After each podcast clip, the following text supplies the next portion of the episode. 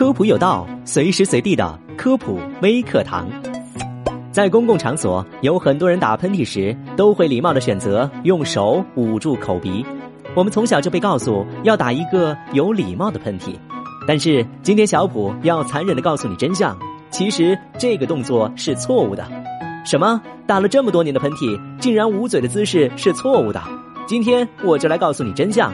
虽然打喷嚏时用手捂住口鼻，的确挡住了飞沫向空气中的传播，但是感冒病毒会附着在手上。如果你不及时洗手，再去摸楼梯、栏杆、公用电话、公交车扶手等公共物品，就会将病毒传播到这些物品上。可怕的是，它能存活三个小时。如果是这样，就极易将感冒传染给别人。